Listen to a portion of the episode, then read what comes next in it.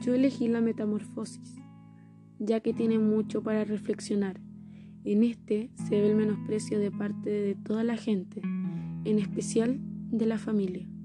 Por ende, de lo que hablaremos hoy es de la soledad de Gregorio Samsa. La soledad de Gregorio comenzó cuando su familia y el gerente de su trabajo lo ven transformado en un monstruoso insecto con caparazón y abdomen marrón. Todos reaccionaron muy mal al gran cambio de Gregorio. El gerente, sin pensarlo, sale corriendo de la casa.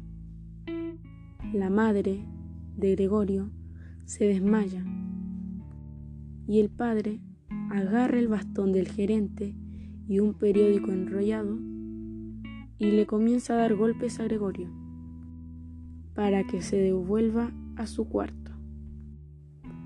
La única comprensiva era su hermana que le llevaba comida, pero en realidad ella atendía a su hermano con desagrado. Le molestaba todo de él. Le molestaba verlo, le molestaba el olor de Gregorio, sentía repugnancia de él, al igual que toda su familia. Ya nadie lo quería, ya que ni siquiera aportaba dinero, era más bien un gasto.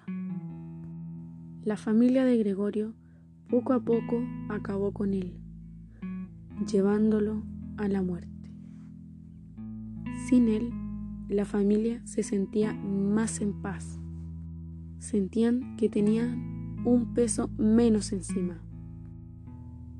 Gregorio murió en silencio, sin ser comprendido, sin ser escuchado y sobre todo sin amor.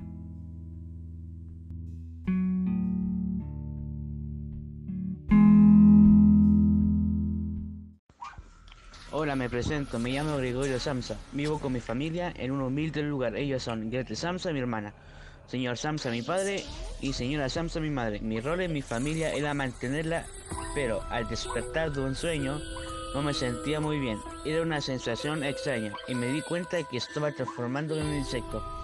Para ser más preciso, en una cucaracha.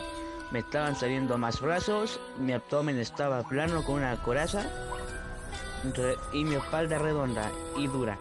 Me despidieron de mi trabajo y no pude seguir manteniéndolos. Y mi padre se molestó conmigo. Y... Ah, y le empecé a dar vergüenza verme de esta forma. Un día saliendo de mi pieza estaban unos inquilinos y se fueron corriendo. Y mi padre me dio una manzana y me hizo una herida. Y se me fue infectando hasta que llegó el día de mi muerte. Esa es mi historia.